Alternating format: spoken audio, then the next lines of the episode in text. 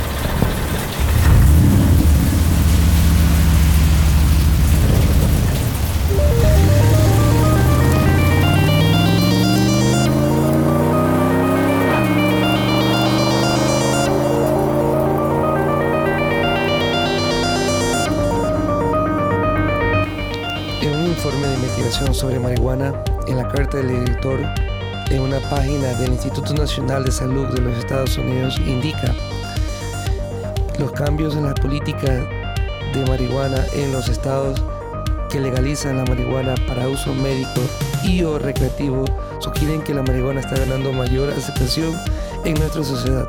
Por lo tanto, es particularmente importante que las personas comprendan lo que se sabe sobre los efectos adversos para la salud y los posibles beneficios terapéuticos relacionados con la marihuana.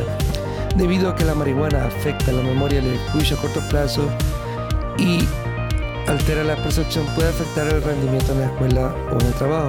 Es ser que conducir sea peligroso. También afecta a los sistemas cerebrales que aún están logrando hasta la edad adulta, por lo que su uso regular en los adolescentes trae contraindicaciones. Si fumar o consumir marihuana tiene beneficios terapéuticos, que superan sus riesgos para la salud sigue siendo una cuestión abierta que la ciencia no ha resuelto. Aunque muchos estados ahora permiten dispensar marihuana con fines medicinales, existe una creencia e evidencia anecdótica de la eficacia de los compuestos derivados de la marihuana, la Administración de Drogas y Alimentos de los Estados Unidos aún no ha aprobado la marihuana medicinal. Sin embargo, desde hace décadas se dispone de medicamentos seguros basados en productos químicos cannabinoides derivados de la planta de marihuana y están desarrollando aún más. Nora de Volkov, directora del Instituto Nacional sobre Abuso de Drogas. Hemos querido en este programa introducir este, este tema sobre la marihuana justamente con este informe de investigación sobre la marihuana que es la carta del editor donde podemos observar que aún esto es un tema controvertido y que la ciencia aún no da algo definitivo. Es decir, hay mucha controversia al tema, por lo tanto, y hemos decidido realizar una entrevista al autor del libro THC9, El mensaje oculto. Esperemos que esta entrevista sea de su mayor agrado.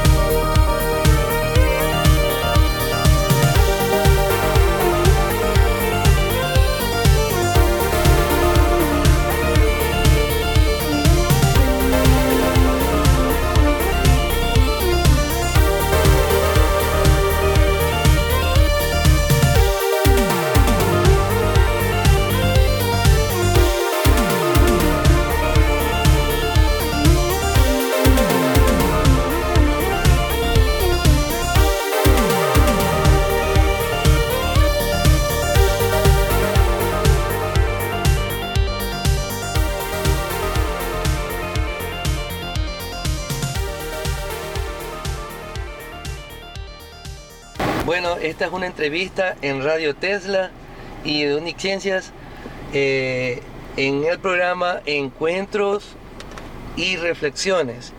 En este programa especial eh, que vamos a dedicar a un tema un poco controvertido, eh, tenemos a un invitado especial,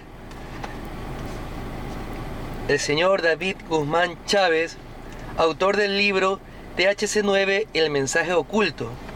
Un libro que eh, lo he leído, he visto muchas partes muy importantes de él, en el que nos habla acerca de la marihuana.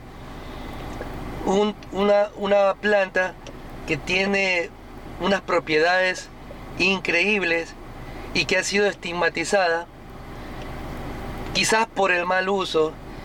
Y como siempre tenemos la teoría de que cuando algo se conoce por, superficie, por la superficie, no se profundiza, no se conoce en realidad la, la, cuestión y solo tenemos como un prejuicio acerca de aquello.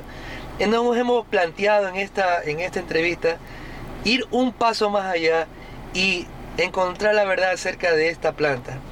Y eh, es así que hemos, eh, hemos decidido entrevistar a David Guzmán para que nos explique en mayor detalle acerca de la marihuana y lo que él está proponiendo en su libro denominado el THC9, el mensaje oculto. Eh, bienvenido David, eh, gracias por estar aquí en este programa. Antes que nada, quisiera hacerte una pregunta eh, personal, que la gente te conozca, antes de hablar acerca de, entrar en detalle en tu libro. ¿Quién es David Guzmán? Eh, hola a todas las personas que, que bueno, están escuchando este Radio Tesla, ¿no? muy bonito nombre. Esta tiene un apellido, nombre de, una persona que, quizá fue una de las personas e íconos a nivel mundial para habernos regalado eh, libremente lo que es una tecnología libre. Pero bueno, como ahora todo está eh, sistematizado, eh, tenemos que aprender a convivir con ello. ¿Quién es David Guzmán? David Guzmán, artista, apasionado a la música, al canto. Toda la vida me dediqué a, la música, siempre nací con ello. Quizás antes de que yo naciera ya yo ya pasaba cantando. Entonces yo siento que somos energía consciente de vida, viviendo una etapa eh, humana. Entonces eh, creo que en el camino de aprendizaje que tuve yo y, tanto en la vida y los consejos que me brindaba cada persona desde mi corta edad, que, me decían buenos consejos, los he retomado ahora presente eh, en mi vida cotidiana, ahora actualmente, pero la música sí me alejé un poco por haber conocido más el sistema de frente. Entonces decidí guardar ese talento para, conservarlo hasta, hasta que llegue un momento de que la gente entre en su propia conciencia y valore un poco más el sentido del ser, el sentido de, de esa conciencia libre que te hace ser humano. Porque si las personas creen que solamente deberíamos pensar como humanos, pues ya sabe lo que se va a encontrar. Entonces, si sabe lo que se va a encontrar, se futuriza. Y para mí el futuro no existe, ni tampoco el pasado. Vive el presente. Eso es lo que estoy viviendo ahora. No me esperaba esta entrevista y ahora pues, eh, Luchi, te la estoy dando. Aquí estamos presentes para responder todas tus preguntas, a las cuales... Eh, para que las personas puedan eh, tener otra visión, porque es un punto de vista diferente, objetivo, a la cual me he tenido que encaminar. Ahora como investigador, eh, he cumplido prácticamente tres años, pero siento que toda mi vida investigué, nunca dejé de investigar a partir de, de que tengo uso de razón, de mis tres años de edad creo. Recuerdo muchas cosas desde muy pequeño. Tengo un segundo libro, pero ese segundo libro se lo he dado a personas que conocen un poco más del sistema eh, de la conciencia. Eh, muy profundo, que no es muy mecanizado. Acá no tiene nada que ver con el dinero. El dinero es algo que nos vinieron a montar hace 500 años los españoles y eso soy muy frontal en cada situación o conversación que tenga. Y aclarando ese punto, pues aquí estoy para responder a tus preguntas, Luchi. Ok, entonces ahora eh, has descubierto una nueva pasión que es la investigación y el eh, tema de ser un escritor, de, de ver muchos temas que de pronto considera que usted como estuvo en ese mundo de, digamos, como un poco de, de las élites, de las famas y todo, de las grandes cuestiones, usted sabe cómo es el mundo detrás de, de cámara, detrás de... y cómo se manejan ciertas situaciones, lo cual usted ha profundizado de pronto en su vida y, ha hecho una investigación muy importante, muy, muy, muy este, relevante. Eh, y, ¿Y cómo fue ese cambio? ¿Cómo decidió escribir y investigar? ¿Qué lo motivó? ¿Cómo fue eso? ¿Fue algo...? A ver, eh, lo que voy a contar es primera vez que lo voy a contar en una entrevista eh, total, ¿no? Eh, encerrada, porque prácticamente en, en, los realities yo conté una partecita nada más. quizás muchos lo que recuerdan cuando empecé mi trayectoria musical en estos programas de televisión, yo contaba un poco sobre mi vida, pero había algo que era muy personal y que arrastraba un poco las situaciones eh, que me llevaban y me encaminaban en mi vida y me hacían tropezar, como es el sistema de las drogas. Las drogas yo los vine a, vine a conocer, las drogas a los 18 años de edad aproximadamente. Eh, eso lo tengo escrito en mi segundo libro y también en una partecita sobre mi primer libro, que mi primer libro, debo, este, antes de, continuar, tengo que aclarar que mi libro trata mucho, mucho, mucho sobre el sistema del ego. Entonces ahí es totalmente la información que está ahí es personal e intransferible. A lo que yo, y digo intransferible, es que no puedes transmitirlo por, por medio de, la sino es que tienes que leerlo tú mismo porque es una información extremadamente, eh, ¿cómo te digo? De otro nivel. ¿eh? No te podría decir otro mundo porque nos iríamos a la ufología y no vamos a topar ese tema, quizás en, otro, en otra ocasión. Pero para no salirme de contexto, eh, decirte que a mis 18 años yo ingresé a este mundo de las drogas. quizás aquí yo no voy a topar sobre los problemas familiares, sobre los problemas eh, de educación que existen en el sistema, porque yo ahora que conozco no tengo ese resentimiento ante las personas que, que quizás me conocieron. Yo más bien estoy tratando de, de ayudar, entre comillas, de corregir al sistema, más bien, para que, para que no tenga esos mismos errores del pasado. Entonces, al ingresar a las drogas, conocí un mundo totalmente ilusorio. Pero ese, ese mundo cuando ya estaba, estabas en la fama prácticamente. Eh, antes. a nivel conocí, nacional. Conocí, conocí las drogas antes. Entonces yo hice un pedido, le dije Dios, si, si yo dejo las drogas, eh, permíteme entrar a estos programas. Dicho y hecho, ingresé a los programas y cada vez que ingresaba a los programas, yo era otro, era yo. Era diferente, era, era un muchacho juguetón, se divertía, eh, con cada ocurrencia que se me pasaba. Quizás por eso les gustó a estas personas que estaban en los reality, pero yo no conocía muy bien e, e, ese camino. Conocí recién ese sistema cuando fui para allá a, esta ciudad de Guayaquil cuando conocí mi primer programa, que fue Famodrama, eh, que fue transmitido por TC Televisión. Entonces, cuando yo ingresé al programa, ya ahí ya conocían un poquito sobre mi, sobre mi enfermedad. sobre las drogas y que yo ya me había recuperado. Yo me había recuperado, tenía aproximadamente ya un año, un año de, un proceso de recuperación sobre el programa DNA que debo adelantar, eh, si ciertos grupos son un fiasco, hay que decirlo, y, soy directo.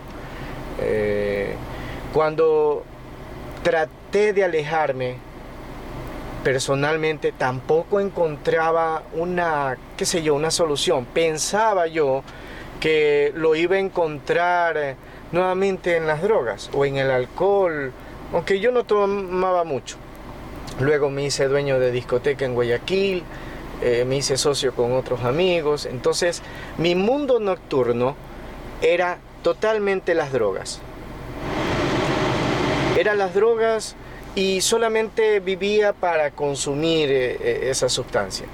Pasaron años, prácticamente pasaron años, perdí, bueno, perdí muchas cosas, ya sea materiales y también amistades, por culpa de, de las situaciones de las drogas. Entonces, eh, cuando ya traté de, de atentar conmigo, yo sí le pedí con muchas fuerzas al cosmos, a Dios o como quieran llamarle, yo me invoqué a Él y le dije, Dios, no sé qué está pasando conmigo.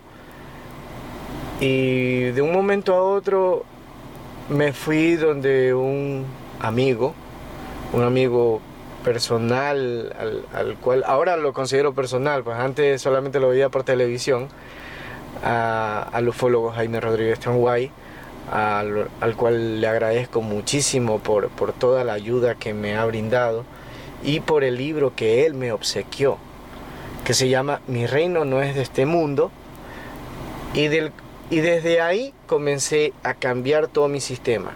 Y cuando conocí la marihuana, yo empecé a, armar mi propio rompecabezas. Y era como armar un rompecabezas de 17 millones de piezas. Estamos hablando que era prácticamente imposible. Hasta que empecé a entender, a investigar, porque no sabía, a mí nadie me iba a decir la verdad. A mí nadie me iba a decir absolutamente la verdad por miedo, porque ya sabía que el ego se alimenta del miedo y así prácticamente viven las personas eh, con ese miedo, ese que es que si digo la verdad me van a acusar o me van a, hacer tal cosa, entonces me arriesgo, yo no tengo ningún problema, como creo en Cristo, creo en Dios, creo en Jesús y creo en el cannabis, que en sí se llama cannabosem, eh, termina en SM, Canet Bosem, y si investigan en el Pentateuco hebreo, en el Antiguo Testamento, prácticamente se encuentra esa planta. Entonces, yo le he dejado a las personas a que tomen sus propias decisiones, tal como, como en la Biblia nos da la opción de poder elegir. Entonces, falta un poco leer. Y Apocalipsis 22.2 fue el que yo más me, me decidí a que la gente lo lea y que me explique. ya. Este, a mí eh, me.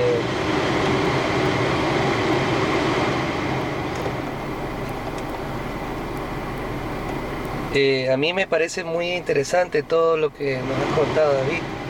Eh, tu historia, cómo empezaste, cómo conociste acerca de, el tema, el tema de, la, de lo que es el sistema de drogas, cómo llegaste a, a tener un, como un cambio, un giro, y llegaste a investigar y conocer un poco más acerca de la marihuana. Exacto. Y partamos entonces, hemos visto prácticamente la historia, cómo llegó a, tener este, este... Mi primer consumo. este, este este, ¿cómo podríamos decir?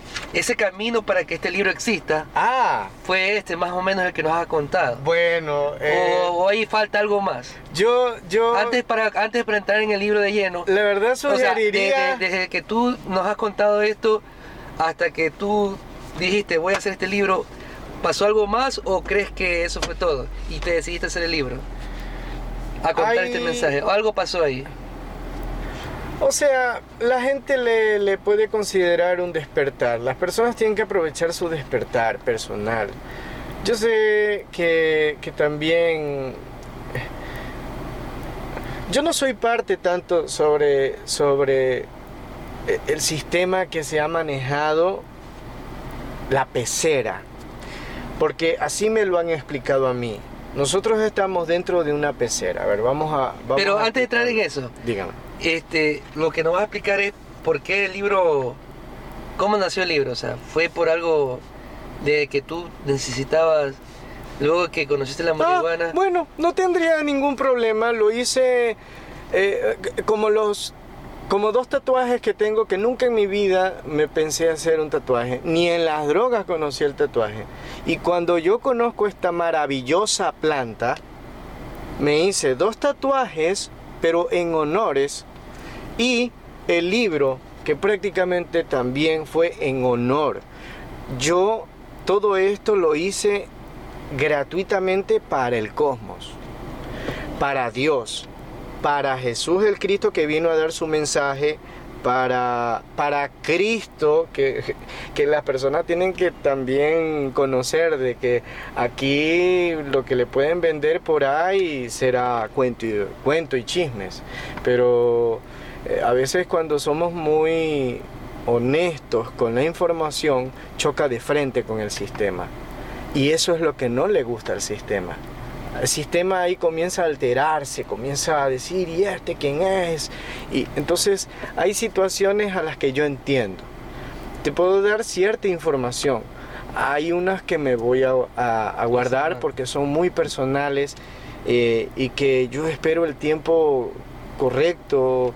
Y digo el tiempo correcto que es mi presente. Y ahora lo que sale de mi boca es lo que hay.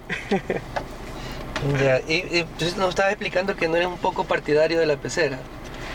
¿O qué, nos querías explicar antes, de que...? A ver, la pecera, lo que quería explicar es de que la, la pecera es, eh, funciona de esta manera. A ver, nosotros los seres humanos estamos dentro de esta pecera inmensa que han, que han hecho los politiqueros eh, desde hace mucho tiempo. Entonces, una de esas eh, situaciones a las cuales nos engañan es la que estoy yo promulgando, la marihuana. Yo me pregunto, ¿a quién se le ocurrió prohibir una planta que crece naturalmente de la tierra y que, y que prácticamente esto ha sido por política? Desde hace mi o sea, desde hace miles de años existe esta planta y que siempre la han usado. Y hay tribus que la utilizan. Pero demasiado. Oiga, no nos alejemos.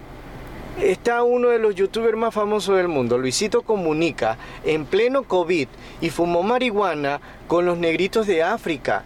Y él se avergonzó cuando fue a Dubai, toda esa ilusión, y lo terminaron estafando con 20 mil dólares. Y él se sintió tanta, pero tanta repugnación que él cogió 20 mil dólares también de su dinero y, se lo fue a dar a una, y lo fue a donar a niños con parálisis cerebral. Eso, eso es vivir en conciencia. Él comparó la vida de los africanos, cómo están viviendo, y él sin, sin miedo probó marihuana y siendo una persona re famosa. Entonces, ¿por qué no los políticos no se dedican a hacer lo que realmente eh, está, está meticulosamente estudiado como la política? Porque el que se hace politiquero es porque ya tiene un problema mental. Porque o tiene un, una neurona que, no le, que le está fallando o no sé. Pero soy, a veces soy, tengo prejuicios. Soy humano y sí tengo prejuicios, debo dominar un poco más ese temperamento del prejuicio que tengo hacia las pateaduras del sistema que me ha tocado vivir. Por ejemplo, solamente pondré un ejemplo, un, encierro a, una clínica de rehabilitación eh, de la cual se manejaron, entre comillas, buenas personas. Y cuando yo ya fui de frente con este librito y no me quieren dar respuestas, porque saben que les topé en la llaga. porque saben que al separar el árbol de la vida con el árbol del conocimiento del bien y del mal, separa dos situaciones, así como cuando defienden el alcohol, yo defiendo la marihuana. Entonces por algo la defiendo. Hasta el día de hoy no existe una persona que haya muerto a causa por marihuana. Que es algo diferente a lo que es la droga. Es que, es que no es una droga, para mí no es una droga. Yo la consumo, converso con mis padres, converso con mis hermanas. Cuando no la consumo es como es como tengo sed pero me puedo aguantar, no hay ningún problema. Hay personas que se aguantan la sed. Y además eh, no es adictiva. Lo puedo asegurar. Porque si, si esta gente me está tratando de... Y ya tú lo dices con conocimiento. Tres años llevo... Tres años cumplí. Yo creo que... Yo le pregunté a una persona muy profesional en cuanto a las investigaciones. ¿Cuántos años tiene que cumplir una persona para demostrar que está haciendo una teoría o una hipótesis? Tengo un segundo libro a la cual explica mis actitudes de ahora personales, que tengo que yo mismo combatir con ellas. Pero las personas que tienen que leer mi libro sabrán de lo que está ahí escrito. Entonces vamos a entrar en el, libro el THC 9, el mensaje oculto. Tetrahidrocannabinol. Estamos ya, ya llegando al libro, al mensaje que prácticamente no solamente es un libro escrito, sino que es un testimonio de vida que tú tienes y que nos ha manifestado ahorita. Entonces, vamos con unas ciertas cuestiones del libro que me gustaría eh, hablar con, contigo sobre el libro. y en el capítulo 1, eh, usted menciona el aporte positivo de la marihuana hacia la vida, hacia el ser humano. Mucho. Y eh, en el libro manifiesta que nosotros tenemos una herencia disfuncional. Ajá. Eh, prácticamente algo que nosotros, y que usted muy bien lo detalla, que muchas religiones lo han definido como, en este caso, por ejemplo, en el cristianismo, el pecado original. Exacto. Que tenemos una, una mente eh, que para el budismo tenemos algo que es el sufrimiento, que estamos condenados a estar sufriendo. Y tropezamos con dukkha y tenemos ese tema ahí, eh, que el, ser humano eh, prácticamente es ansioso de poder, ha hecho guerras. Buda, Buda le consideraba eh, que el velo de la novia. el velo de la novia es una persona que tiene solamente un reflejo. Si tú pones tu mano entre tus ojos, ves a través de ellos y ves como una especie de sombra. Y eso hace que tropiece el ser humano.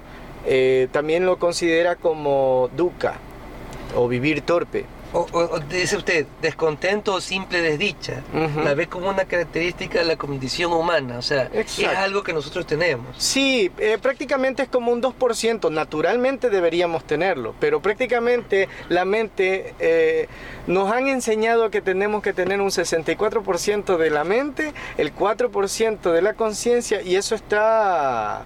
y el 32% con, con el cuerpo. Y eso está prácticamente. Eh, utilizo mucho la, palabra prácticamente, lo, disculpe, que, que, hay gente que ya sabe eh, en, en estas de los psicólogos mundiales, eh, ya habían hecho un examen mundial con 24 mil personas y que, y, que, y que en sí encierra que el 64% se lo dan a la mente, el 4% a la conciencia. Eso es lo que explica. ¿Qué pasaría si tú le das ese 64% a la conciencia? A juro, a juro que, práctica, que, te hace recoger eh, una basura de la calle.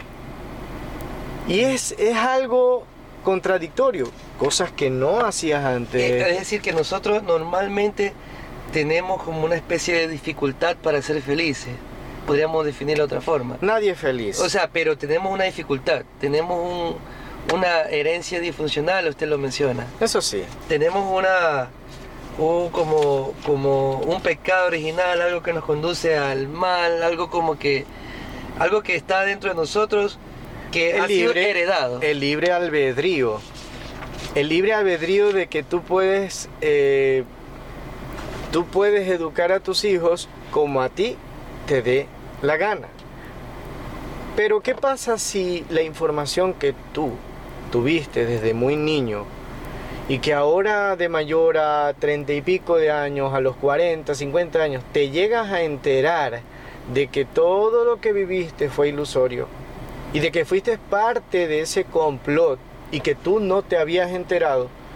¿Cómo le explicarías a tus hijos de que Cristóbal Colón no descubrió América, sino que fue invadido? ¿Cómo le explicas tú a tus hijos de que vinieron a entregarnos ese mecanismo de dinero hace 500 años y que existía otro mecanismo mucho más libre y feliz? Yo quisiera regalarles un libro a todos los que te escuchan, pero un libro que es para leérselo a todos los niños. No se lo recomiendo un grande. Mira, pero ojalá y un grande se lo lea a los niños para que le explique la información que está ahí. Es hecho para los niños, una historia real. Se llama Ami, el niño de las estrellas. Si me pueden enviar con la palabra Ami a mi correo David Guzmán Chávez, con Z, las dos, eh, los dos apellidos, arroba hotmail.com. David Guzmán Chávez, arroba hotmail.com.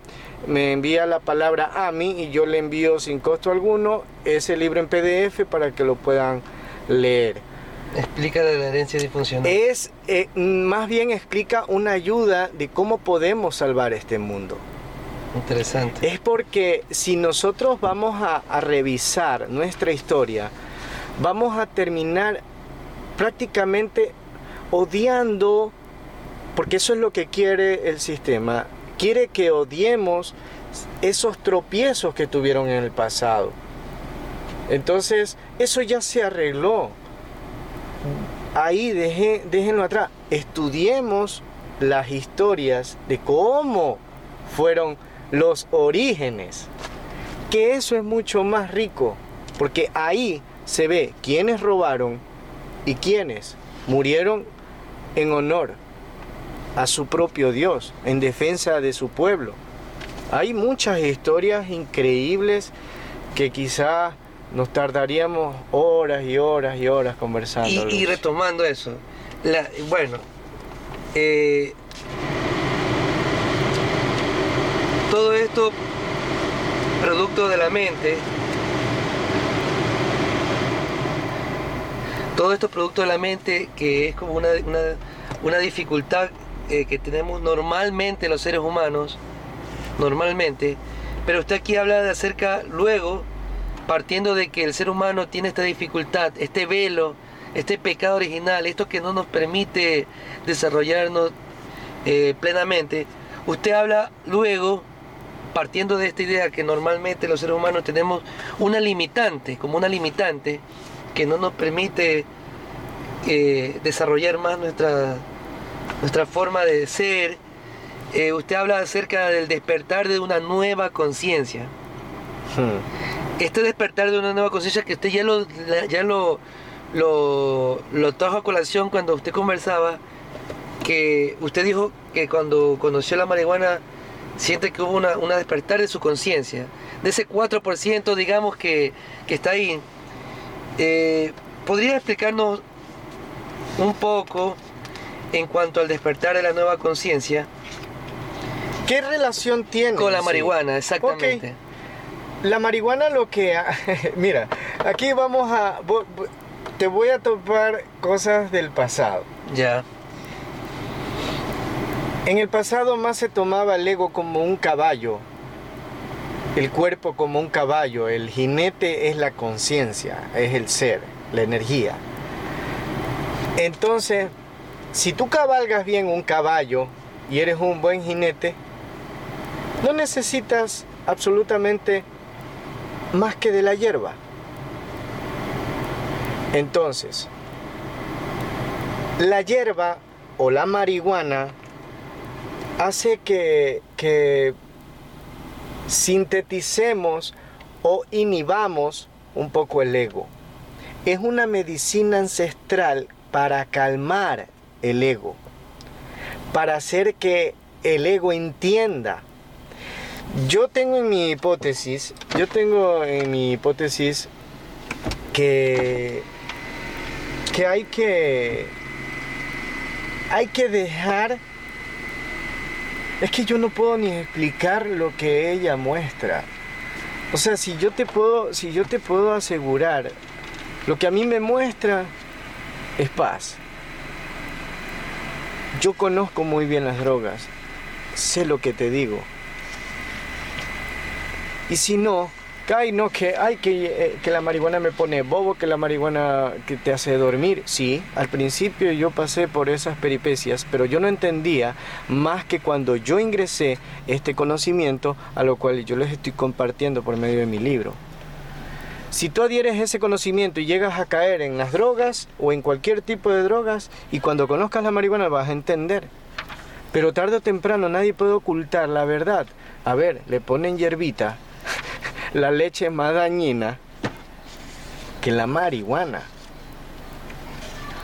Interesante. Y, mucha gente dice, no, pero no es lo mismo. Exactamente. Entonces háganme el favor de no confundir la marihuana con las drogas. Y si la quieren considerar una droga, bueno, nace naturalmente de la tierra, tengo la opción y el libre albedrío de usarla para mi conveniencia. Eh, usted aquí habla en espiritualidad y religión, como que lo separa un poco. Entonces, eh, la religión. ¿Cómo tocaría ir? Espiritualidad, ¿usted cree que al tomar este la marihuana tendría una un despertar de la conciencia, disminución del ego y tendría podría tener acceso a la espiritualidad? ¿Podría, podría explicarnos algo acerca de esto? En la religión no van, no van a encontrar eh, una unión libre con Dios, porque prácticamente te cierran el conocimiento real, te, te rigen, por eso se llama religión, te rigen a un, a un solo a un solo convenir. Lo único que necesitan de ti es esa energía y así ellos alimentan más sus bolsillos. La Iglesia Católica, todas las religiones tienen un problema bastante grave con el sistema, porque tienen que responderle a las preguntas que tienen las personas, porque les han mentido tanto. Una, una conexión que choca de, frente y que, y, que, y que choca, y que choca incluso mi información, es prácticamente, ahora sí la utilizo, extraterrestre. ¿Su información? Es de otro nivel. Estamos hablando de un ultraterrestre. ¿Cómo qué tipo de información? Una información limpia, como la que trajo Jesús, así. Es la misma prácticamente. Sí, Interesante. podría decir que sí. Es la misma porque es, es la enseñanza que, le da al ego. Este es, es, uno de los libros más completos que existen, las de, de Cartolé. De ahí fue que saqué extractos porque así como me llegó a mí, yo quiero que la gente sepa, a ver, tengan, ahí está su opción. O, vino el mensajero a morir. Eh, ¿Por qué? Por, por nada. Hay que hacer la misión personal y, y eso es cada, cada uno. Jesús hizo un trabajo personal a lo cual surgió sus seguidores, pero cada uno tiene que seguirse a sí mismo por medio de Cristo. Él es la única salida. Yo encontré por ahí, pero si yo te pongo a explicar mi Cristo, mi nivel de, de entendimiento hacia el Cristo, quizás te puedes perder. Es preferible ir por lo seguro, el mensajero directo. Hay una eh, usted habla de una urgencia de la transformación y habla sobre el ego, el estado actual de la humanidad. Bueno, ese libro, eh, ¿cuándo fue? ¿En qué año? Póngalo ahí. En diciembre de 2018. Ya, ok. En el, en el ¿Qué, 2018... ¿Qué puede decir esto del ego, la ilusión del ser? ¿Qué, ¿Por qué es tan importante esto del ego? Bueno, porque eso es lo que te hace ser materialista, que te enfoca que te enfoca a tener cosas materiales. No hay otro circuito que no sea el dinero. O sea, está hablando de la ilusión de la propiedad. La ilusión de la propiedad. De eso es que lo que es tuyo. Lo que realmente es tuyo, demuéstralo. O sea, yo puedo decir este carro es mío, pero no es mío. Tampoco puedo decir que es de mi papá, aunque lo haya comprado, no es de él. Del que lo hizo. La propiedad original es. ¿Quién lo hizo? Interesante. ¿Y Luchi. qué habla acerca del anillo perdido, la historia de la vida real? Bueno, esa es una historia, una historia que puedes mezclarla con un poquito de, de fantasía y para que pueda acomodarse a una explicación más, más contextual. Hace bastante calor aquí en Calceta.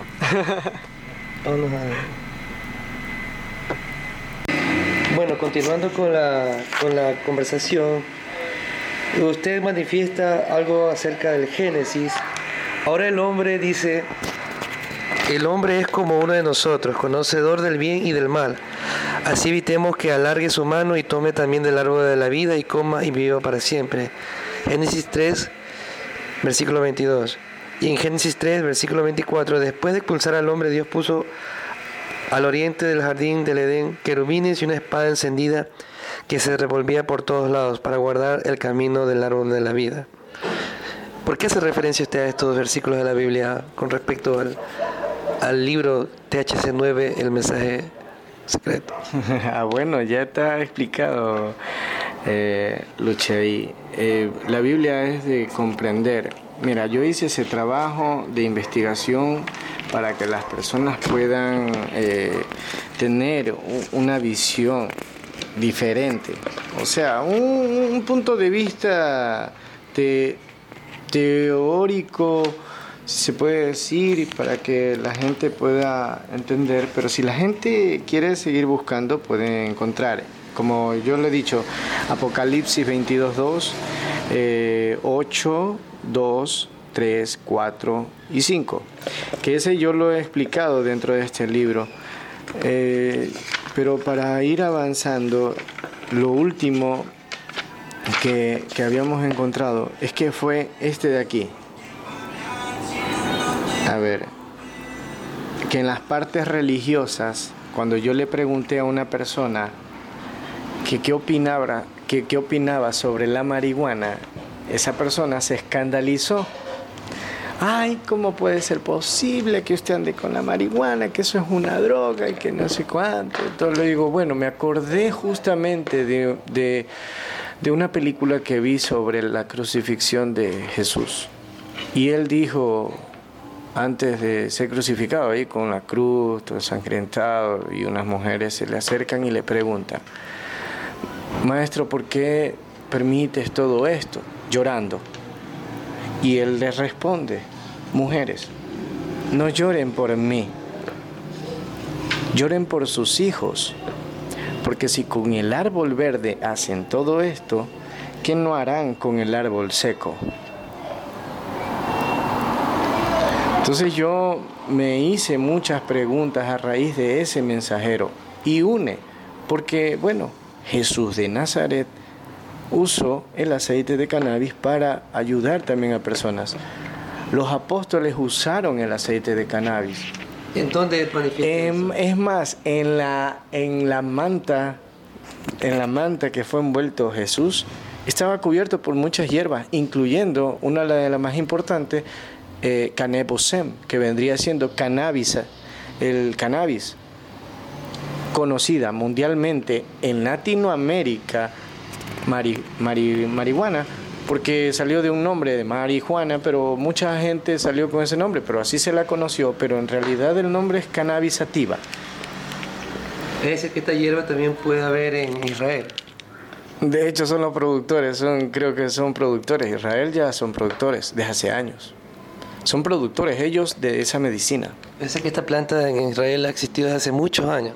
Estamos siglos. hablando que eh, ha existido en todo el planeta en todo el planeta. Esta semilla y es una conexión, es que mira, cuando yo la conocí esta planta, simplemente no tuve miedo en decir, a mí me salvó la vida. Y, y, si por medio de ahí Dios la puso en mi camino y quiere que yo la defienda, pues aquí estoy. Entonces, si decimos que THC9, el mensaje oculto, ¿cuál es el mensaje?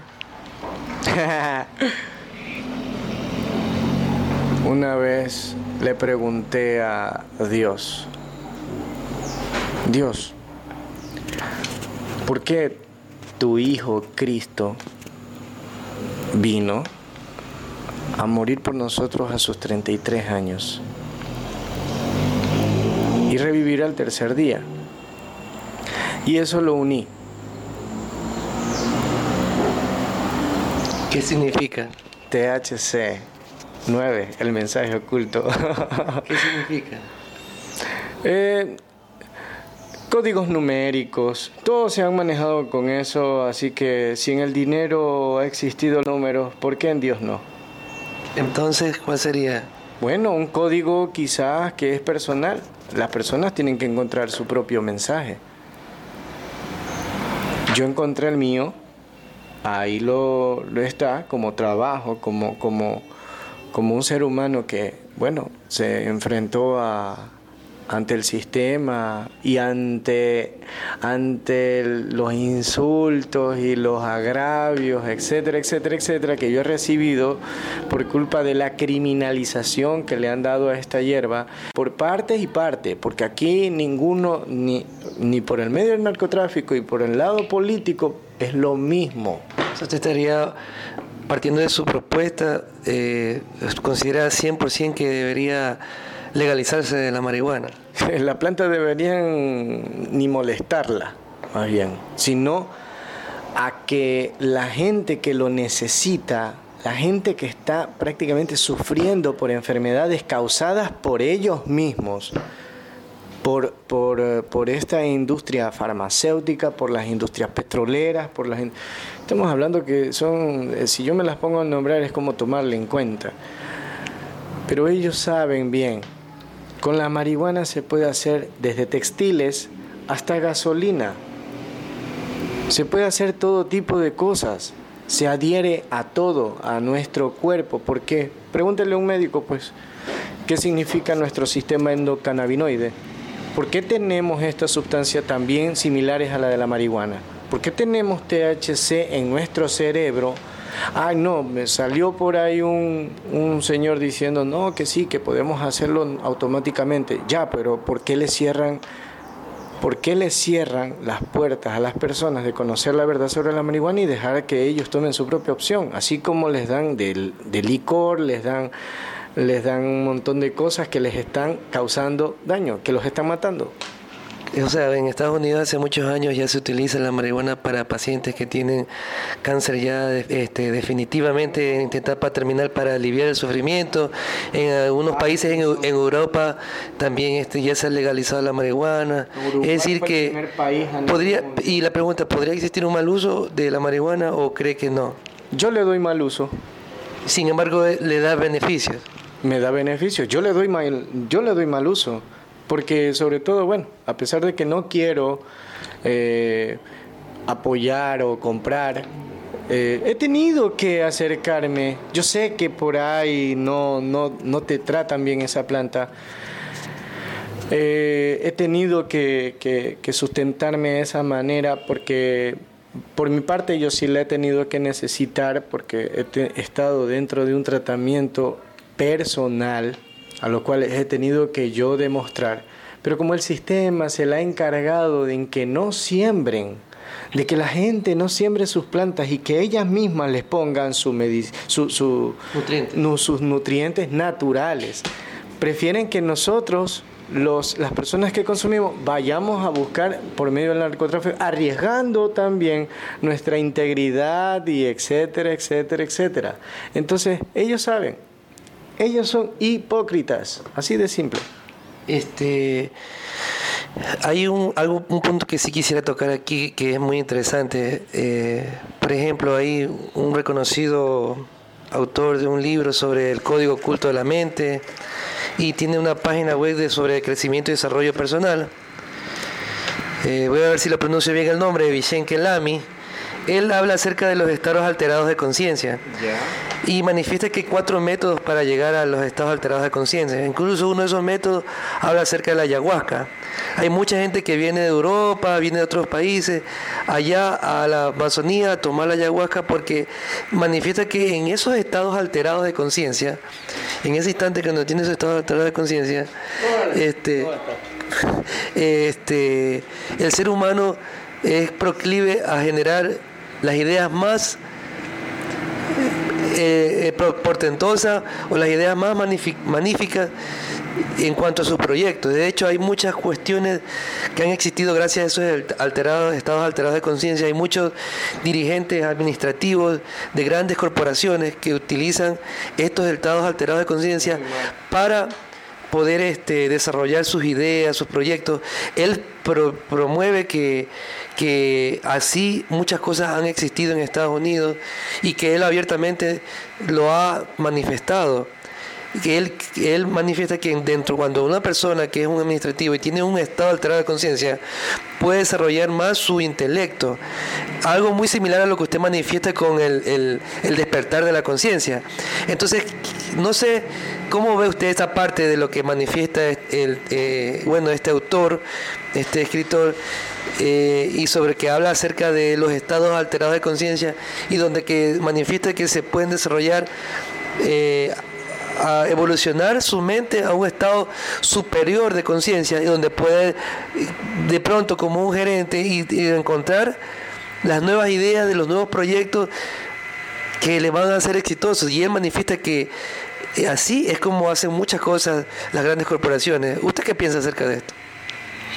Desde que topaste el DMT supe que ya todo estaba mal. Eh, la dimetiltriptamina, que vendría siendo la que contiene la ayahuasca. La ayahuasca es una preparación de muchas plantas. Es, es verdad que te da una conexión directa con tu, con tu energía, pero en muchas ocasiones te puedes quedar. O sea, quiere decir de que no regresas a tu cuerpo, quedas en estado de coma. Ha pasado. Y a veces prácticamente quedan muertos porque existe una, un ligero paso que le consideran el limbo.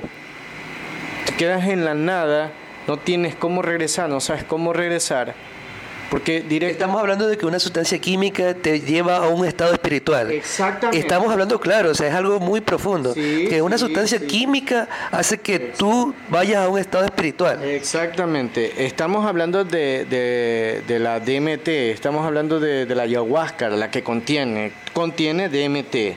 Eso sí, no te lo no te puedo no te puedo negar de que contiene DMT la ayahuasca.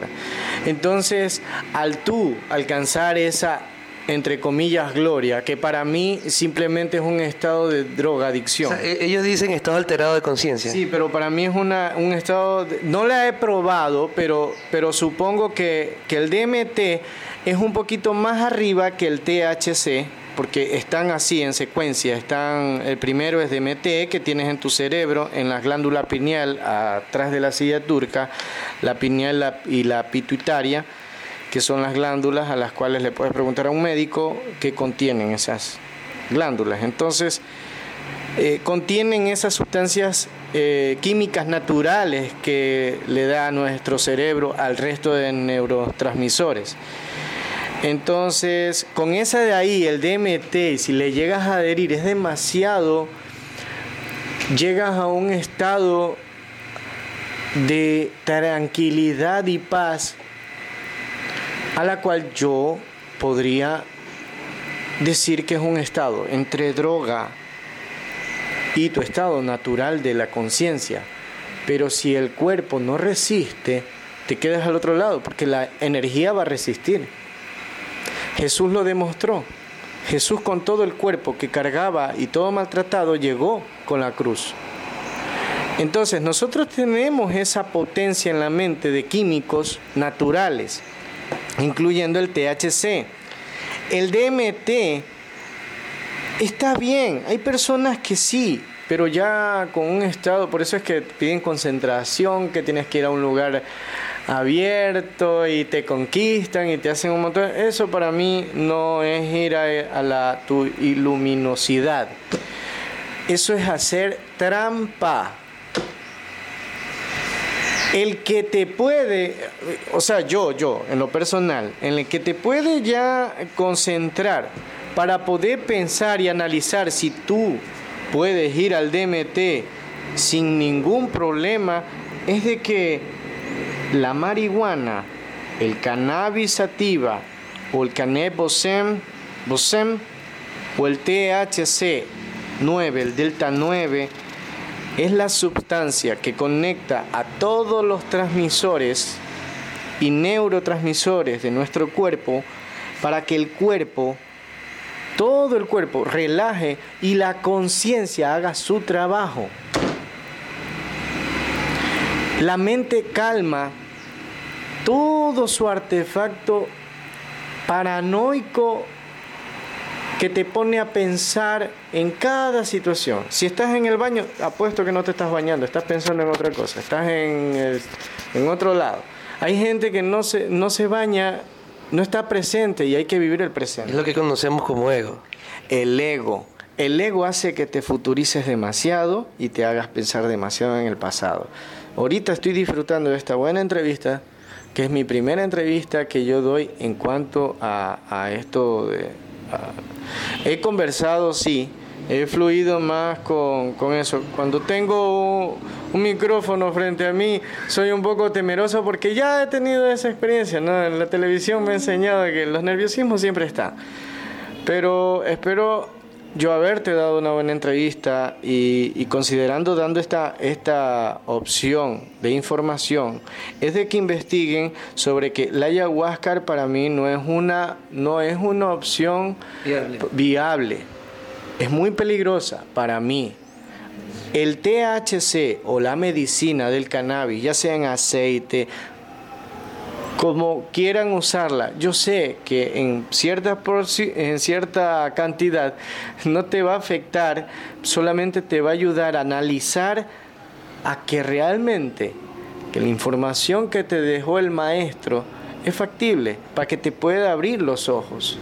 Bueno, este, el Congreso el año anterior, me parece, aprobó una ley para el uso de la marihuana como, eh, pero como terapéutico, como usos terapéuticos. La marihuana estaba legal desde el 2005, solamente que como existió un mecanismo pecérico, como digo, la pecera, que siempre había uno dominando la situación y, y vendió todo lo que sea tóxico y haciendo todo entre comillas que sea que, que era biodegradable que ayudaba al medio ambiente y le pido disculpas a todas las personas y en especial a Dios. Yo creo que sí. Por haber sido partícipe de consumir cigarrillos. Una sustancia que hasta que, hace, hace mucho tiempo que yo lo dejé de golpe. La gente puede decir, ay no, y, es lo mismo el humo. La gente no, va a entender cómo funciona nuestro organismo. No entiende. Si se mete desde chatarra comida, entonces eh, no puedes cuestionar una planta naturalmente. O sea, si es algo creado por el ser humano, ahí dime, ahí acúsame de algo que estoy haciendo re mal. Este, me gustó algo que usted decía que la mente y el ego se va hacia el pasado, hacia el presente. Nosotros hicimos anteriormente como Radio Tesla una entrevista a una estructura de yoga y justamente manifestaba que el yoga, la meditación, te encaminaba a vivir el presente, a estar unido en cuerpo, eh, cuerpo cuerpo, mente, alma, en uno, unificarse a un solo lugar y estar en un estado de paz, en un estado de felicidad. ¿Podría, ¿Podría la marihuana y el yoga fundirse para ayudar mucho más en este, en este método? Lo usan, lo usan. A ver, la marihuana lo usan médicos, doctores, eh, terapeutas, etcétera, etcétera, etcétera. Estamos hablando, yo conozco muchas personas que utilizan. Cuando yo no utilizaba la marihuana, yo acusaba mucho a las personas que consumían marihuana, pero yo los veía su felicidad y yo creía que estaban loquitos. Cuando yo ya me puse del otro lado de la moneda, o sea, de este lado, yo veo a través de ellos. Yo puedo alcanzar a sentir lo que ellos pueden transmitir, lo que están sintiendo. Entonces, lo que ellos están sintiendo, yo también lo estoy sintiendo. Es una conexión, es una interconexión interna, muy fluida, a la cual al nazareno lo, lo, lo, lo mataron por decir la verdad. Bueno, él hizo su trabajo. Sé que para mí, yo lo seguiré esperando. Él, él, él, él fue la solución para mí. Esto es, estamos hablando físico. La marihuana. La marihuana sería físico. Físico. Pero no se aleja de lo interno que es él lo mágico, lo que puede hacer él en energía. La marihuana es un inhibidor del ego. Sigo afirmando eso. Hice una tesis corta, se puede decir unos cortos resúmenes sobre el THC versus, eh, o sea, todos los componentes de la marihuana versus el COVID. Sí, eh, creo que, lo, que me gustaría hablar en una entrevista acerca de Jesucristo y la idea que usted tiene acerca de sus investigaciones y, sería muy bueno, interesante tocar esa próxima entrevista si nos otorga esa oportunidad y hacerlo con más personas, incluso personas religiosas. y, y, también, y también este, me gustaría que sí, ¿qué, qué podría la marihuana aportar en estas épocas de, de coronavirus? ¿Cuál ha sido su investigación? mira, para un consumidor como yo, que, ha usado casi todo desde los 18 años humo, eh, mis pulmones cuando, cuando yo eh, consumía las otras sustancias, la verdad yo no sentía ya que respiraba. Será un horror. Era una pesadilla, era vivir un infierno. Eh, la gente que conoce eh, el mundo de las drogas sabe lo que, lo que trato de decir y lo que hablo. Pero cuando también me fui a investigar sobre el asunto de la marihuana, es que crea broncodilatación. O sea, crea una infección, ella misma se crea una infección para autodepurarse. O sea, sacar todo lo que ingresa, alguna sustancia que sea dañina, la guarda como si fuese una telaraña. Es como, como que hace que se, ¿cómo se le eh, dilate un poco las, los bronquios, los bronquiolos y etcétera? Eh, no conozco mucho ese mecanismo porque no soy médico, soy un investigador que hago preguntas y que también me respondo a ciertas y que, y que voy en busca de ella. Pero sí tuve la osadía y también la certeza de ir en busca de que por qué la marihuana también creaba una broncodilatación por mucho que uno fumara. El líquido es casi el 95% de líquido y el otro 5% es de, de, las sustancias que tiene este, eh, la saliva. Entonces, desde todo, todo lo que es el sistema de respiración. Pregúntale a un médico si yo estoy mintiendo que venga y me lo, me lo explique mejor y que responda a mis preguntas. Porque aquí estoy yo que ya he comprobado que la marihuana no vuelve loco, te vuelve consciente. Interesante. Y usted eh, en la práctica, como usted dice, que se le utiliza mucho la palabra prácticamente, este, ¿cómo sería usted que el consumo que usted realiza, controlado, come la, hoja pura, la, la, la, la, fuma? O sea, ¿cuál, es, cuál sería lo, lo, ideal? Porque la gente dice, bueno, la marihuana es buena, quiero experimentar, quiero una vez en mi vida saber qué es eso. ¿Cuáles serían sus recomendaciones para que realmente, para que realmente eh, si surta un efecto pacífico, no crea algún eh, trauma, que alguien que, que, realmente la primera vez, que, bueno, voy a ver qué es estado de paz, a ver, ¿cómo serían las recomendaciones? La recomendación es que hablen con sus médicos y le pregunten que por qué les mintieron tanto. Explíquenos, doctor, para qué sirve la marihuana. Explíqueme primerito por la raíz. ¿Qué hace la raíz? Desde la raíz hasta sus hojas. Sus hojas sirven para las sanaciones de las naciones. ¿Y cómo sería la, cómo consideraría usted que las personas podrían consumir? Genera fruto, por si acaso. El, eh, genera el cannabis, la hembra genera, genera fruto. El macho genera semillas eh, no genera el fruto, pero sus hojas sí sirven también y también el... Eh, o sea, tiene un gran componente para hacer aceites esenciales para el cuerpo, etcétera, etcétera. En cambio, la hembra es la que concibe prácticamente todos los cannabinoides, desde el CBD, CBN, CBG, CBR, uff, y cientos y cientos de cannabinoides que fueron descubiertos a partir del THC del Delta 9. A partir de ahí, desde la flor, todo sirve. Esa flor que, que, tiene, le llaman cogollo, fruto, tiene un aroma peculiar. Vayan, investiguen, no me crean. No me crean todo lo que yo digo, no me lo crean. Vayan y investiguen antes de, de querer consumir. Yo no estoy promulgando ninguna droga, eso debo aclarar que todo lo que digo es bajo información y que si quieren alguna recomendación es de que investiguen. Investiguen que ahí está la solución de todo. Eso fue lo que yo fui a buscar y me metí de lleno. Yo probé la marihuana en un, en un limón podridito que, que encontré de una marihuana que había dejado un amigo en, la cocina del lugar donde vivíamos. con la hoja, la hoja?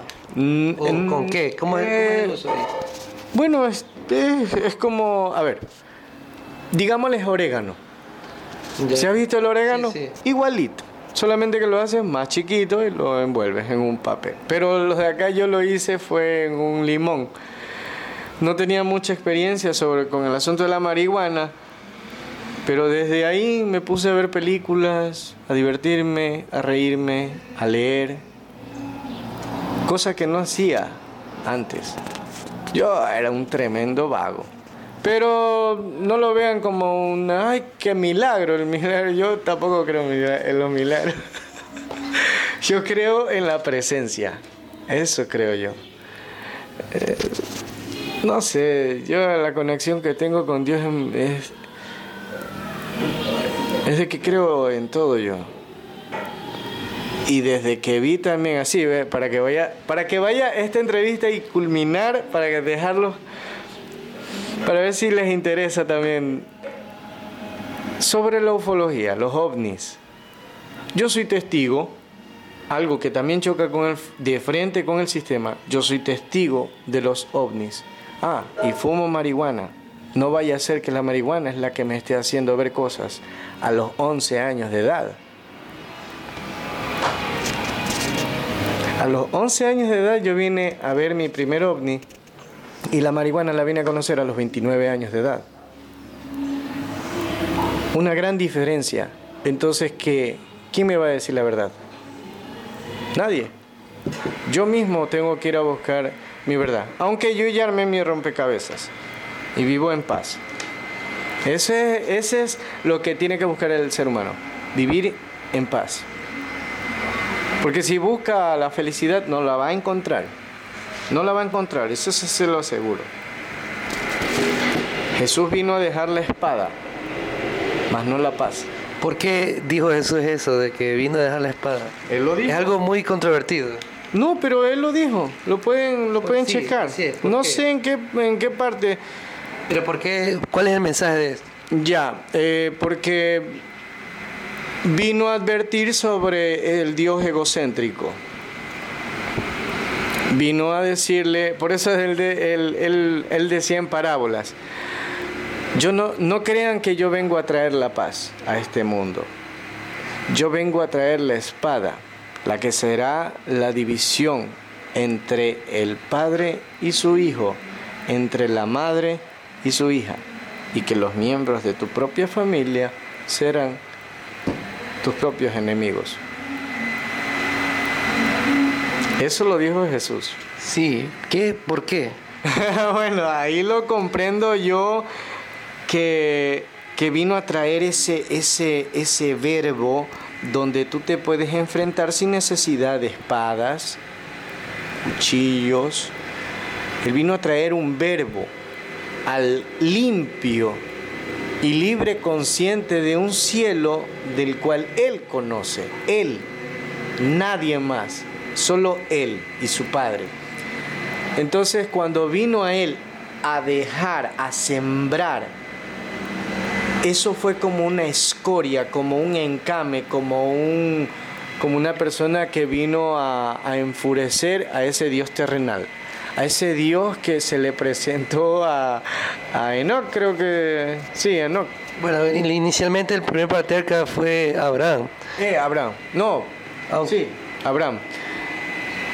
Corrígeme en esa historia porque Sí, un él fue, eh, ahí Abraham se le que se presentó. enfrentó, que se enfrentó de espadazos con Yahvé. Bueno, ese sí fue Enoch. Eh, a él, a él me refiero. Él, ¿cómo, cómo Dios? Claro, Enoch fue antes de Abraham. Eso sí, una historia. es- Esa es la historia, pero anterior, con Ah, de la época de Adán y Eva, de Enoch. Ahí viene Enoch. Ah, pero a ver, yo me pregunto, ¿a qué Dios se le ocurre darse espadazos con un ser humano? Con un ser humano. Y que haya perdido. No, acabas de vencer a tu Dios. Has conocido su nombre, Yahvé. O Yahweh, como le quieran llamar. Eh, y te premiaré con estas tribus y toda la cosa. Y engañó todo un pueblo. Al pueblo de Israel. Bueno, hay mucha gente que habla acerca de que hay dos dioses, Yahvé y Jehová.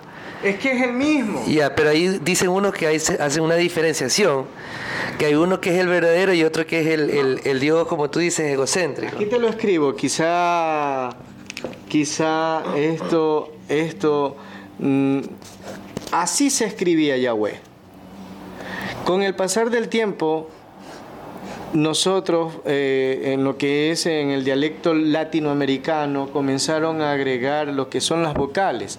En otros, en otros países, en, en tribus, hablan, hablan dialectos sin pronunciar las vocales, sino como, como hablar así. Eso lo pueden checar también Luisito Comunica, que estuvo en una de esas tribus y les hablaba así. Entonces ahí cambió y le pusieron Yahvé. Sí, y con el tiempo acá en Latinoamérica le pusieron Jehová. Entonces es el mismo, Jehová, Yahweh, es lo mismo. O sea, son miles y miles de Yahvé y miles de Jehová que estamos hablando que, pusieron en estos libros. Y, pero ahora no están. Por ejemplo, quien le dio a Israel la tierra prometida fue la ONU. No su Dios, su Dios desapareció, no sé dónde está. Que, que- que ellos, ellos están cubiertos. Israel está cubierto por una cúpula de, para, para misiles. ¿Por qué? Si Dios los protege. ¿Cómo podemos protegernos con la tecnología? La tecnología sirve para ayudarnos a, entender, a, su, a realizarnos, pero no autodestruirnos. Ahora lo sé, sé que he sido parte de ese adormecimiento del ser humano y que ahora lo sé, te lo puedo hablar eh, por medio de, de una entrevista y que y que bueno, espero que las personas encuentren su propia paz y que encuentren ese despertar al, al cual todos tenemos que en algún momento, porque vamos directito al, a ese camino infinito, al infinito nos vamos. Entonces la gente ya tiene que abrir, expandir un poco más la mente. Luchi, nosotros estuvimos en una etapa de cambio. En cambio, los, eh, nuestros padres y nuestros hijos están en su límite. Somos nosotros que estamos en medio de, ese, de esa situación y tenemos que analizar lo más juicioso posible para no crear ese daño mental del sufrimiento que no existe, pero para las personas sí lo es. ¿Cómo le puedes explicar a las personas una verdad que quizás no es, eh, no es eh, una verdad absoluta, pero es una visión totalmente que te expande tu mente? Como yo le puedo decir a una persona, yo creo en los ovnis, esa persona no cree, pero yo sí estoy considerando que esa persona está loca o que deje la posibilidad es para que sufra menos. Ya hay muchos casos que no confían mucho, no hay que confiar mucho en la tecnología, la información que está ahí está mecanizada. Así que te observan de, a medida de lo que eliges, de lo que haces, por mucho que tú tengas la opción. Pero si, si uno se maneja como antes, vas a ver un cambio totalmente y vas a ver como que si fuesen zombies. Ahora entiendo de no haber visto esa serie de, Walking Dead, ¿cómo le llaman? Pero solamente es de pensar de que más o menos ellos trataban de montarte eso de que haz de cuenta que los, los zombies son los que andan con mucha tecnología y celulares en la mano. Y que nosotros que en vez de escopetas somos lo que cargamos un poco la palabra para hacer despertar a esas personas. Entonces todo es por parábolas, ellos lo ven por ciencia ficción, yo lo veo a medida de conciencia, me puede ayudar ese, ese mecanismo y me explica mucho mejor. Los dibujos animados, ¿quién sabía que, que, tenían, que tenían mensajes subliminales y que ahora lo estamos comprendiendo? Desde mucho antes ya nos venían advirtiendo. Entonces ahora con este cambio que se dio, ese cambio, eh, bueno, del invento del COVID, eso fue la estrategia del sistema para poder dar otro paso más. Pero, pero está, está cuarteada la pecera. Está cuarteada por todos lados, tiene sus fisuras, entonces hay que dar... Eh, otro nivel. Hay que virar la página y decir, bueno señores, sí, es verdad, la marihuana es para esto, esto, esto, esto, esto. Eh, eh, la ufología existe. A ver, por favor, en las escuelas que enseñen astronomía básica. Ni eso han enseñado, este, Luchi. Y es una... Yo hubiese soñado ahorita eh, oh, vamos, a, vamos a jugar un poco con mi, con, mi, con mi cerebro. Si, no, si yo hubiese sabido todo eso, quizá hubiese sido yo astronauta. Estuviese en otro lado, porque si la marihuana me lleva a Marte, supuestamente dicen las personas, pero yo no he visto nada de que me ha hecho ser un poco más honesto, sí. La marihuana. no digo que no miento, que no he mentido, eh, eh, sé, yo quiero ser lo más honesto posible en este tema. Bueno, yo realmente, eh, partiendo de una serie, hablando de famosa que se llama Star Trek, me causaba un poco de, de cómo es la vida, ¿no? Que ellos en un programa iban todos a un planeta y en ese planeta todo el ser cambiaba, las personas cambiaban, eran más felices, eran más alegres y todo era causado por una planta era causada por una planta. Entonces la gente tenía que ya regresar a la nave y seguir su misión y no regresaba porque se quedaba atrapado en ese planeta por el estado de felicidad en que se encontraban. Ya no querían irse, querían quedarse ahí. Quizás era un poco como que trasladándola acá a nuestra vida real, este, la marihuana podría llevarnos también a ese estado que nos atrapa de felicidad, pero de igual debemos regresar un poco a veces a aterrizar a nuestra vida cotidiana en cuanto al pues, el, sistema así, estamos dentro de ese sistema que realmente no somos libres totalmente y tenemos que regresar a ese sistema donde tenemos que trabajar, donde tenemos que hacer nuestra vida. Entonces, como que estamos un poquito a veces condenados y nuestro un espacio de libertad podría ser utilizar esta planta que nos lleva a ese estado de felicidad. Te, pregunto si, si lo que te digo te parece algo que tiene algo de cierto y que debemos estar conscientes de eso o hay algo más. Bueno, hay un programa que se llama El Ingrediente Secreto. Recién puesto en el 2020, el 20 de mayo, el Día Mundial de la Marihuana. Y el cumpleaños de mi mamá también, ese mismo día. Eh, celebramos doble. Pero en Netflix hablan totalmente libre de esa planta. La utilizan en series como Sense 8, Lucifer, eh, el ingrediente secreto. Han hecho como una especie de Masterchef, pero el ingrediente secreto adivina cuál es. La marihuana. Exactamente, y hay muchos, muchas personas que cuentan una experiencia similar a la mía, que cuando conocieron la planta, hubo algo que los hizo tomar otro rumbo un, algo que, les hizo Dios que estoy haciendo. Entonces yo no estoy tratando de incentivar, de que me dicen que muchas, muchas personas quizás me dicen, ay, estás endiosando la marihuana. Sí, ¿por qué no? Es una planta. ¿Quién le ha dicho que está endiosando la marihuana? Bueno, los comentarios, sí, no, no te podría decir quién, pues no. Eh, pero sé que se escucha, no, que no endioses, ¿por qué no lo haría? Si una persona te salva la vida, no la endiosas, no lo quieres. Entonces, yo le estoy dando la importancia porque le tuve mucho respeto a Dios. Que quizás yo le falté respeto de muchas maneras. Que quizás ahora como seres humanos nos estamos encaminando a ese a esa terminación de la ilusión de la mente que ya vamos a pasar a otro nivel de conciencia, a la cual la gente va a decir que hemos perdido el tiempo, en qué fue lo que perdimos el tiempo. Entonces no hay que lamentarse, sino ya vivir el presente, y a eso es lo que tenemos que hacer. No, vivan el presente, vivir el presente sería es la única forma, es la única fórmula.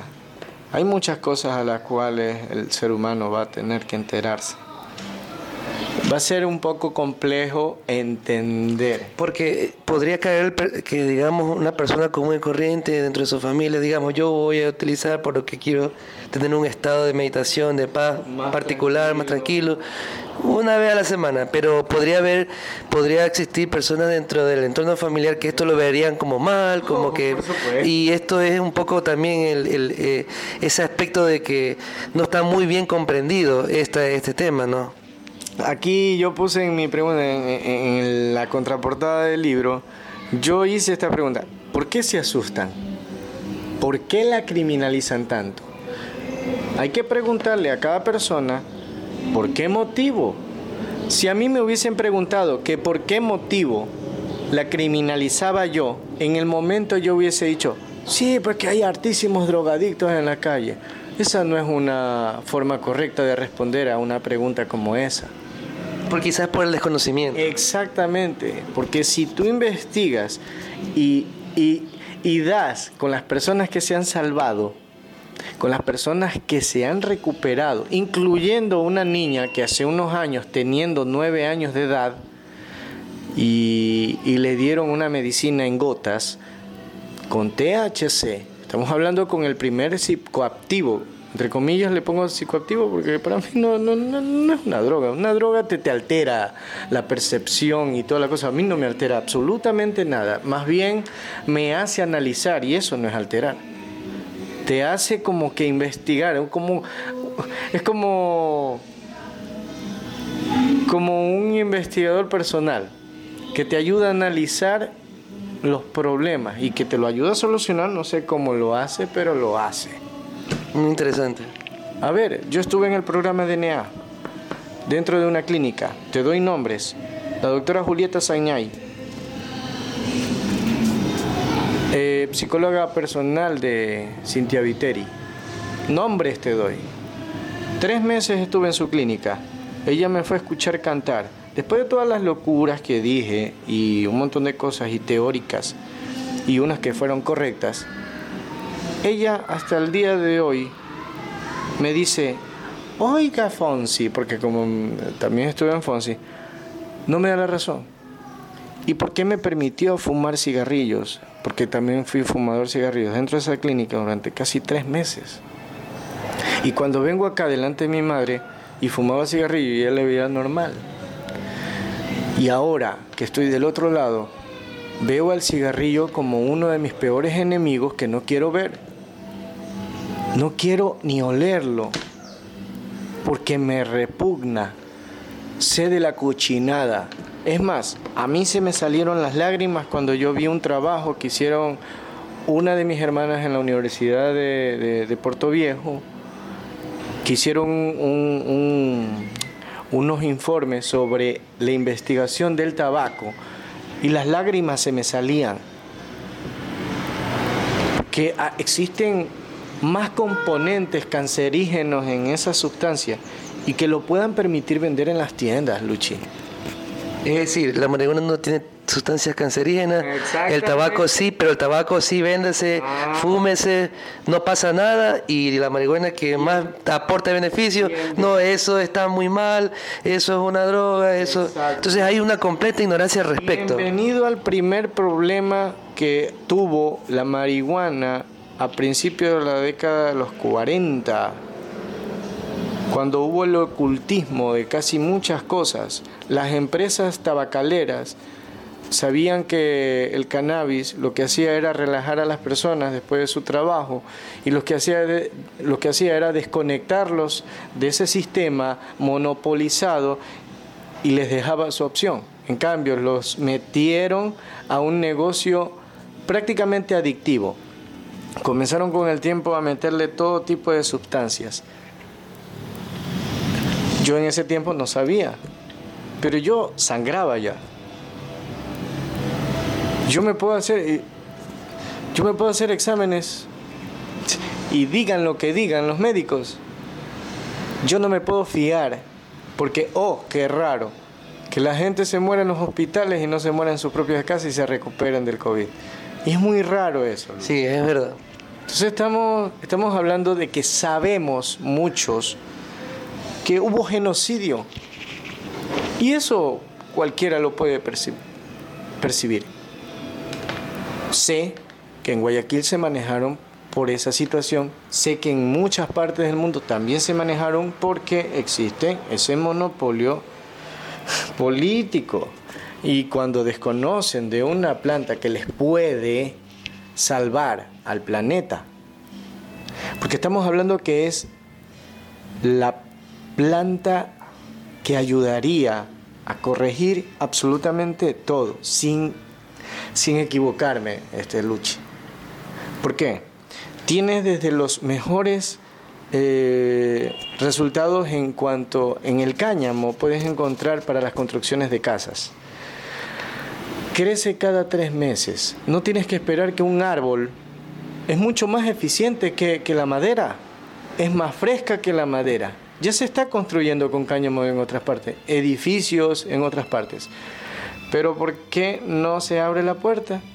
Porque prácticamente aquí, en nuestro Latinoamérica, han existido represiones desde la época de hace 500 años. Entonces vinieron a educarnos con ese libro, al cual le dicen Biblia, le llamamos Biblia, que lo mezclaron con otras historias. La historia de Jesús es totalmente diferente a la historia de Israel. Y la unieron. Entonces, ¿a quién se le ocurrió?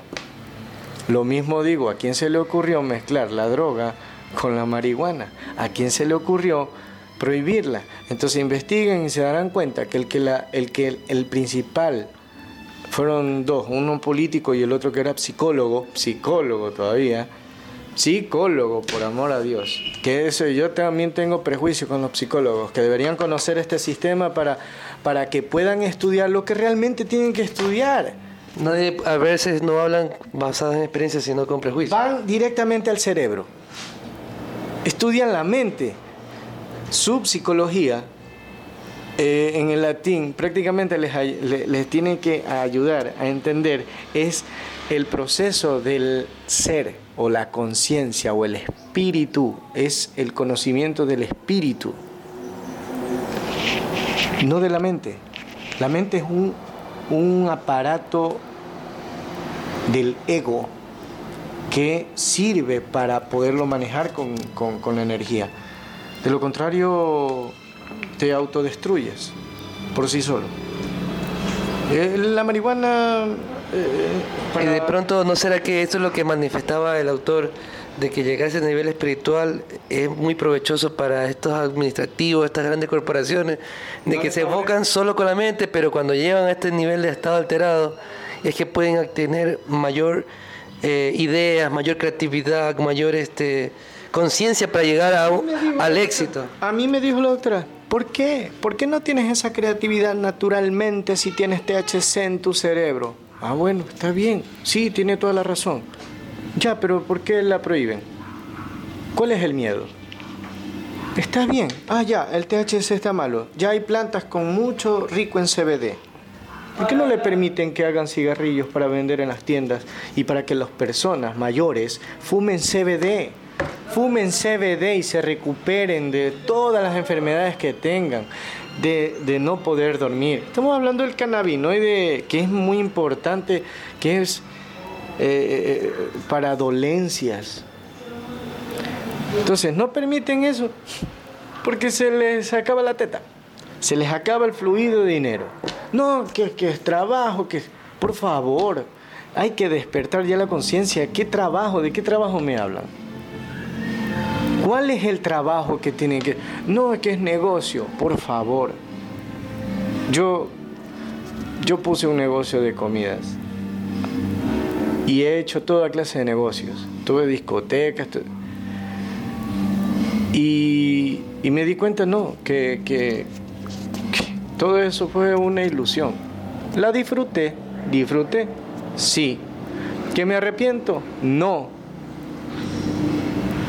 pero vivo mi presente y ahora que conozco más la verdad, yo ya no me enfermo con tener todas esas cosas.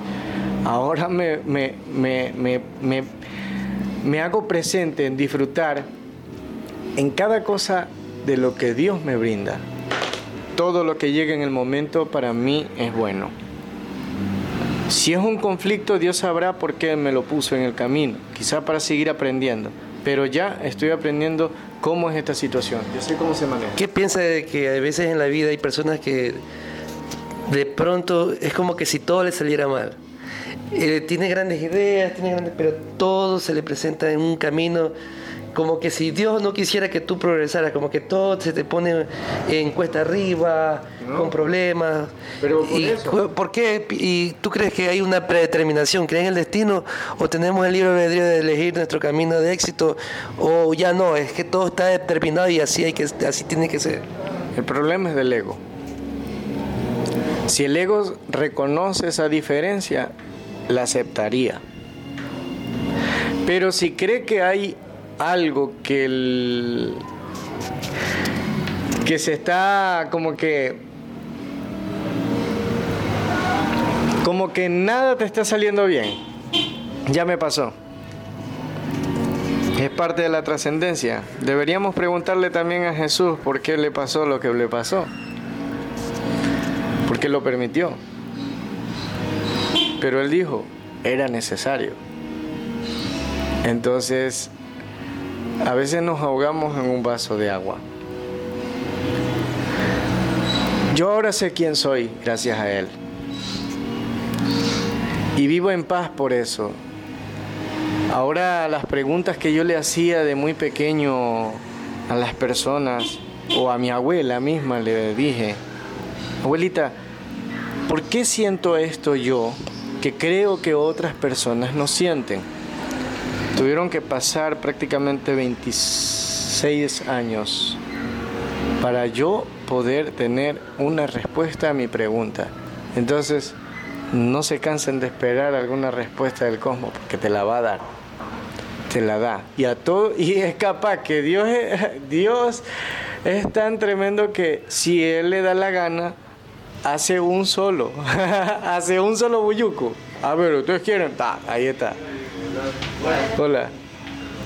Ah, estamos en entrevista. Estaba saludando.